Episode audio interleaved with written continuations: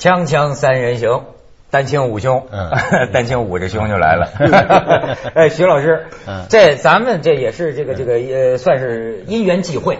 嗯为什么我们仨人今天凑在这儿来？嗯五四啊，嗯是吗？五 五四来了，嗯嗯这五四嘛嗯，五四太复杂了，对吧？但是呢，为什么要聊五四？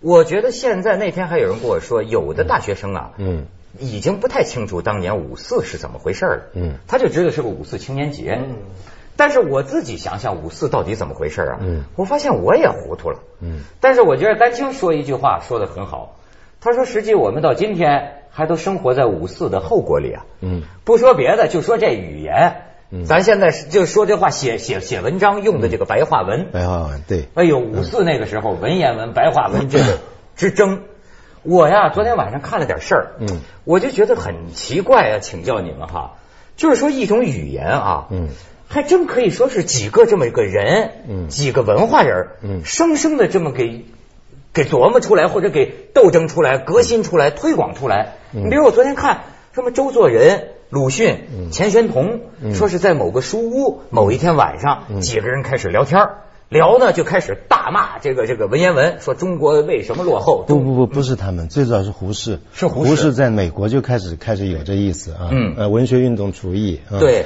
这个应该你这个是来说，他们啊。在呃 Cornell 大学，嗯。他跟梅光迪几个人，嗯，那想起来，你想影响整个中国的这么一个大的这么一个运动，这么对我们今天，嗯。是几个留学生划着船。划着嗯船，嗯。划着船，然后再聊 啊聊什么呢？就是聊白话跟文言比，嗯。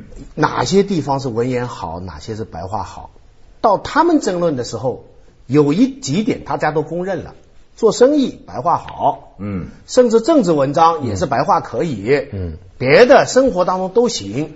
但是只有一样，白话永远超不过文言，到今天还在争论，嗯。就是文学。啊。所以那个时候呢，准备这个鸦片战争以后，中国人检讨为什么我们弱吗，嗯。检讨来检讨去，觉得是我们的文字有困难吗，嗯。最后想出一个方法，说办两种学校，一种学校呢就说明了就是做生意的，嗯。啊，说是做官的，甚至说一般的用途，就教白话，嗯。还有一种学校呢。是教文言的，那就是写诗的，那是文学的。按今天的话，那没人上的。是。那个时候觉得那个是高档的，嗯。就是那个才是好的学校。嗯。可是这种双轨教育那时候不行。啊。啊，将相本无种嘛，你谁叫我的小孩一上来就读一个第二类的学校呢？只能做生意，我不能做诗。那时候人不愿意，嗯所以梅光迪跟胡适当时在船上主要争的焦点就是梅光迪说白话什么都好，写诗不行。胡适说不对，白话也能写诗，就两个黄蝴蝶上上飞对对对，不是写的白话诗，哎所以我这就是文学改良刍议这篇文章的来源。那我看的可能就是厚一点，嗯。就感觉啊有点像搞运动、搞斗争，几个人啊还谋篇布局、搞策划，嗯。那意思你比如说那钱玄同化名什么王敬轩，嗯。刘半农在报纸上，你假装就跟我们时事辩论会似的，你假装代表文言文，我假装代表白话，整天对。论战嗯，然后布置鲁迅嗯。写什么狂人日记嗯，咵家伙出来嗯，就这样就真能把一个语言硬生生的就给弄开来。哎，你了解的是这样的？不，这里面啊还有很多事儿，现在不太说了。就是胡适的新白话运动是胡适他们弄起来的，呃，然后这个刘半农啊，什么这些人，这个主将，嗯鲁迅其实是比较晚的，他他的功劳是提供了白话文小说，在创作上有成就了。哎，其实所谓白话文的推广普及，远远早于胡适。是谁做的呢？其实是洋人做的。欧化的就传教士不是不是啊，其实这个中国在十九世纪末，也就是在光绪年的前面，就已经出了几百种白话刊物啊。所以实际上在呃新白话运动之前，差不多有五六十年之长，想想看半个世纪，就东南沿海一带，嗯就其实已经有很多白话杂志、白话报纸。哦啊，所以我们通常把账算在五四或者再早一点新青年时代，嗯其实不是这样啊，这是一个。第二个呢，就是有一件事情也不太谈到，就学学者圈里会谈到，就一一九零五年废除科考，嗯废除科考这一下子写文言没出路了。没出路了。嗯啊，这有点像再过几年，后来就帝制就没有了，嗯皇室就塌了。对所以文言文过去的一个官方地位，一个一个至尊的一个一个地位，它没有了。所以这对后来白话运动能够这么快能够能够能够出来，是是是有原因的。不然你两三千年一个一个文字语言系统，你几个人几十十几二十年，你能把它扳倒啊，？实际是早有渊源。哎所以有很多很多别的元素在里头。那这个当时他们我忘了是是胡适还是还是矛盾呢？就在北京的时候就收到传教士给他们的那个传单，嗯，他就是包括有反对裹小脚啦什么，其中有一个传单就是我父亲一直跟我说的，那个时候他们他也小时候也收到，就是汉字不灭，中国必亡。是不是瞿秋白说？哎哎，然然后就就这样的传单，嗯。他的现在他们现在看下来说，中国可亡，汉字不灭。当时呢，你看，我还呃那天看了一段说，这个林琴南，嗯。就是最早他用那个文言文翻译西方小说的那么一个人，对。他是个复古派，到后来林琴南，嗯。他就说。说他大概意思就是说，你们老是说把这事儿跟中国的这个弱、中国这个落后、嗯败亡联系到一块儿。嗯他说好，你们说科举是中国之大患，现在科举废了。嗯然后你们又说这个中国这个之所以不行，全是文言文不好，嗯你们把文言文也给废了。嗯啊，但是都废了之后，怎么中国还是不行呢？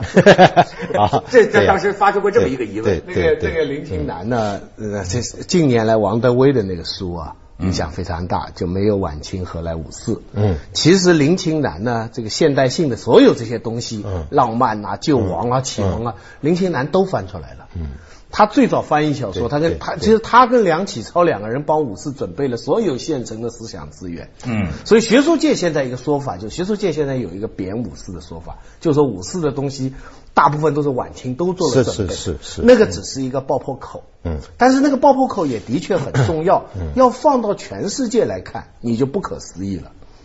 所有的国家从传统社会转到现代社会，你像英国、克伦威尔、嗯嗯。法国大革命，嗯。啊，德国什么哲都是哲学家、法律或者军事人起作用。嗯，在中国的这个转折点 是写文章，哎我怎么写文章？你想想看，这个我是觉得挺逗的哈，嗯。就中国人呐，这个革命是从小说开始的，从文学开始的。他说什么要不要用点啦，什么用用不用排比啦，八部主义嘛，文学改良主义嘛。对对，嗯。而且呢，当时那个两个人文章，就是一个胡适，就叫文学改良主义。嗯。接下来陈独秀来，陈独秀来一篇叫《文学革命论》。嗯。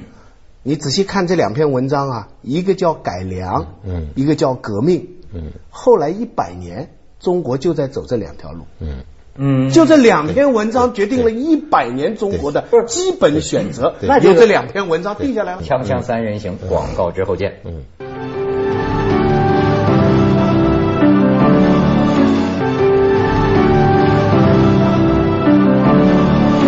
这丹青老师，我不明白你，你从你的感觉上讲，嗯就变成白话文，嗯，好还是不好？我问的简单。这步路呢是一定要走的。嗯五四做的所有事情啊，到了那个坎儿上，他一一一一定要走的。我们现在要去检讨的就是这步路后来怎么会被别的情况劫持了。变成我们今天这个情况，哎，我觉得是劫持了。呃，他被这文化激进主义，他被呃呃政治潮流，他被政党意识，呃，包括被国内国外种种咱们就是势力，就就劫劫持了，或者他把他把他把他走到另外一条道上去了。就当初五四几个呃发起人其实不是这个意思，但后来变成这个意思，我们都在这个意思的后果里面。你明白吗？我有点明白。哎，你你你你说到这刚刚刚才子东其实已经讲得很清楚了。我我其实不是个学者了，我没有没有没有研究过这些事情。最近看了篇三十万字的论文。对，最近我看了一篇非常非常重要的论文，题目就叫《白话文运动的危机》，作者是个年轻人，七零后，一个女女女女学者，嗯，叫李春阳。哎，她就我非常惊讶，就是她。细细的捋了一遍整个白话文运动的前因后果，大量的资料，呃，其中百分之七八十我都不知道。语言学家的、这个革命家的、这个文人的、呃，我洋人的、古人的都有，就是关于语言问题、文字问题、白话文问题，来支持他这个论点，就白话文运动的危机。这篇论文现在还没有完全完成答辩吧，还还还还在一个过程当中。我我很幸运看到这，我我我学到很多东西，比方它里面有些概念是我以前不知道的。比如说哎，比方说我们都在做新白话，实际上有一个庞大的一个旧白话传统。旧白话传统差不多是从宋就开始了，到明就已经非常成熟了。就那些小说小说话本，哎，这个这这这个这个三国水浒到清的红楼梦，对呀啊那这这不不得了，很接近了哎他这里导出一个什么呢？他说五四一共只有两个文体家，就白话文运动，你就要看成绩，没有什么成绩的，就所谓文学革命，只有两个人，就周氏兄弟。啊，周树人和周周周作人这两个人是文体家，而这两个人之所以白话好，是旧白话，啊，根本不是新白话啊。然后呢，再往后，张爱玲公认的是吧？是小说语言是最最出挑的，对她的传统也是旧白话，而他受的影响是谁呢？是张恨水，张恨水也是旧白话。人海上花列传。啊，甚至包括像呃，他这文章里头提到很有意思，就汪曾祺当时给样板戏写的写的写的剧本，嗯，就我们这代人文化大革，命哎，倒背如流，包括像那个那个那个。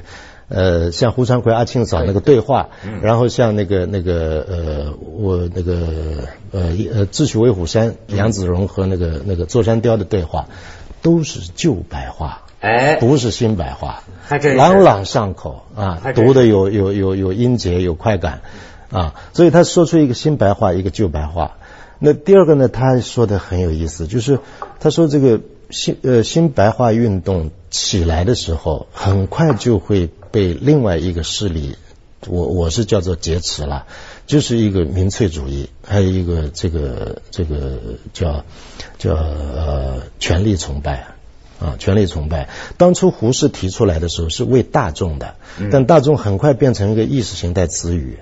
啊，就是后来就再进一步，就到毛那儿就就分成你是革命的还是不革命的，还是反革命的，就看你和大众结合不结合。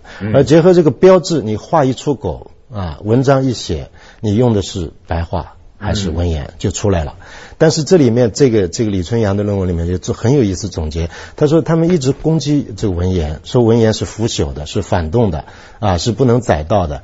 他就举了两两两三个很很很有力的例子，就一个章太炎是研究小学的啊，还是鲁迅他们的老师，可是他是最革命的一个人，他是非常激进，那是那他用他的文言来宣布是革命理论。还有一个就是梁体，梁启超文体，嗯梁启超文体，他说一直到今天都是一个政论文章的典范。港台海外的政论文章到现在还是梁体的余绪，这非常对啊。再有就是你们刚才说的林琴南，林琴南实际上那个单子一开始他全都开出来了，可是，在白话文运动他是他们的敌人，是白话文这个这个这个对对对跟他们论战主将的敌人。嗯所以说文言根本不是像他们说的那样，不能够承载先进思想啊，不能够发起革命运动。No，非常有力量。而那种这个这个这个铿锵有力这种文章，你用白话去写，根本没那个效果。啊哎，说的我也是长见识。他好多这篇论文里面太多这个了。而且你刚才啊讲这劫持啊，我也想起一个，就是周作人。嗯就当时啊，他们为了推广白话文嘛，嗯这都是个人派任务。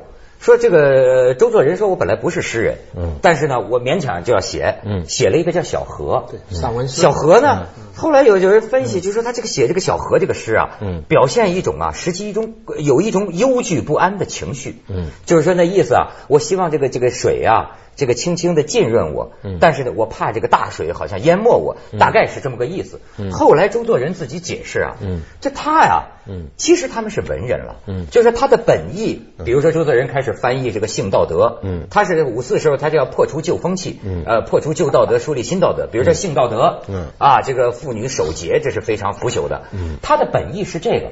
他又想更新人们的思想，嗯。引进一些西方的，好像比较开化的这个呃文化思想。嗯。可是实际呢，他预料到他怕搞运动，就是说这个周作人本人，他又在写这些个东西吧，但是他又其实就像你说的，他又怕被劫持，嗯。而且他当时说过这个话，嗯。说这个搞运动啊，这个运动一搞起来啊，今天是你搞他，早晚有一天，嗯就会搞到你头上。嗯到后来一九五几年建建建国后之后，这这周周周作人的话应验在自己身上，嗯嗯。所以说我就觉得这个文学一下子牵连到革命，这个真是有意思的一件事儿。我我我觉得这篇论文它厉害在哪里呢？它是从基本单位开始来算这笔账。所谓基本单位，就是我们开口说的话，我们下笔写的文章。啊，他最后的结论，他这漫长的一个一个考证过程，最后结论就是说，你要谈这一百年来的所谓学术、所谓思想，其实你还没有到谈这个地步，因为我们的文字都已经不行了，就是文言已经已经被打倒了。嗯啊，可是新白话从来没有成熟过。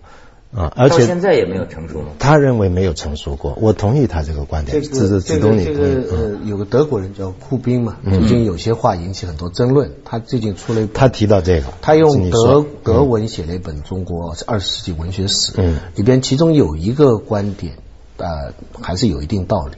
他就是说，周氏兄弟的这种这种文字啊，在新一代的作家里边真是看不到了。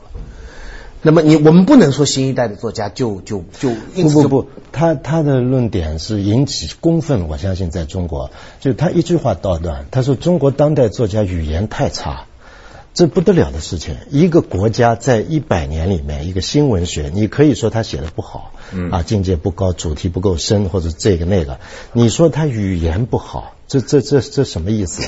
啊，但但这个是我们这次还讨论，我们前不久我们这里开会还讨论了。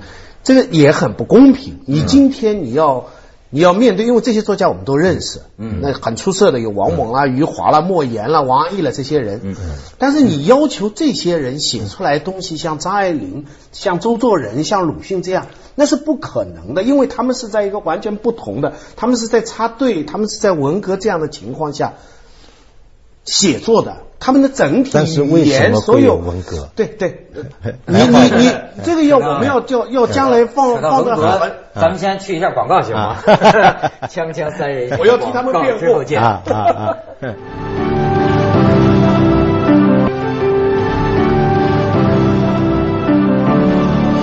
我就有点恍惚了啊！你们这意思，今天我们写文章啊，用的这个语言，嗯。说不大好是吗？还是说不是不大好？它是跟中国汉语传统是中断的，割裂了。呃，割裂了。它当中夹杂着大量欧化词，这个没错。日本也是这个样子。嗯。呃，然后它也开始是是注音，然后是拼音。那现在在电脑上都已经就全部普及了，在小学教学里面去全都普及，这都没有问题。但是问题是语言的一个品质，然后语言的一个知知识背景，语言和传统的关系从此断掉了。从此断掉了，所以我们现在这这些年不是老在讲国学啊，要要要要要要什么呃什么什么先秦诸子的文章都要读啊。实际上我们伤是伤在就是当我们翻回去读的时候，我们可以读那些文本，但是我们的思维习惯，我们的这个这个这个书面表达，已经完全不是那一套了，完全不是那一套。这个你你你应该关键是最早提倡白话文，就在实践做冲锋武士的这些作家，嗯，他们。呃，强调这些白话文，但是他们自己是读旧学根底起来的。嗯，没错。就那那，所以三十年代，你包括最激进的，比方说像茅盾啊这些被批评为欧化文体的，嗯，他们还都是小时候读很多。这些东西的，嗯，但是问题是在他们的理论指导下，后面出来的人，他们没有时间去读以前这东西，他们完全不需要科举的路段了，嗯，对不对？那文言是没必要读了，嗯，就是读这个东西是没好处了，嗯，当时呢，就就三十年代这些刚才讲这些争论，当时这瞿秋白啊、茅盾啊，他们都讨论这些问题，当时认为找到的一条出路就是大众化，就是走民间道路。所以后来延安毛泽东提出这个东西，被认为一度被认为是一种希望。你知道，你要证实一个现象，在四九年前，我们也是四万万五千万，对不对？四亿人，嗯识字的人最保守的估计是百分之十。换句话说，有四五千万人，可是新文学的读者最多不过几百万人，一般是几十万人。一个书沉沦印两千，就算是畅销的。那么跟全国人民相比，一小撮。就是说，百你得正视个现实，虽然它主导了社会。历史发展的方向变成了主流意识形态，尤其是经过后来不断的描述，它形成了个巨大的历史发展趋势。可是他在当时只是百分之十的人，十个里边只有一个。你看巴金就最知道了，读《新青年》是大逆不道的，只有很少的人。那么大部分的人读的还是鸳鸯蝴蝶派。而这些东西到了四九年以后，因为政治原因断了以后，它就取代于革命，那就是普及的那个革命的东西。这种就是所谓新白话，它一直没有找到文学的支哦，我明白了，怪不得有人说说现在的中国文化叫水泥地上长草嘛，我就完了断了这个渊源了嘛，对对是吗？鲁迅他们这代人呢、鲁迅那个文章我，我我以前都说过嘛。我小时候看到他的文章说青年人应该读什么，他说嗯多看外国书，嗯少看中国书，中国书向人呈现。那我我都很开心，后来我爸爸把我骂一顿，说 人家读了多多少的古书才可以所以。你觉得当时鲁迅，包括周作人、周氏兄弟啊，嗯他们又是怎么想？比如说，他们那个时候翻译外国的小说，嗯就是直译啊，嗯直译甚至不惜把一些欧化的东西、语言语句进来。嗯当时我看这周作人的意思，就好像说你要改造中国的语言，嗯就得先这么硬生生的，然后慢慢的它会自己成熟。那这里是这样，就是那篇论文详细的考证了这些问题。接下来为您播出他说，走向二零一零整个要把中国的汉字汉语去跟这个呃印欧语系去对是对不上的。他所谓言文一致是他们是声音。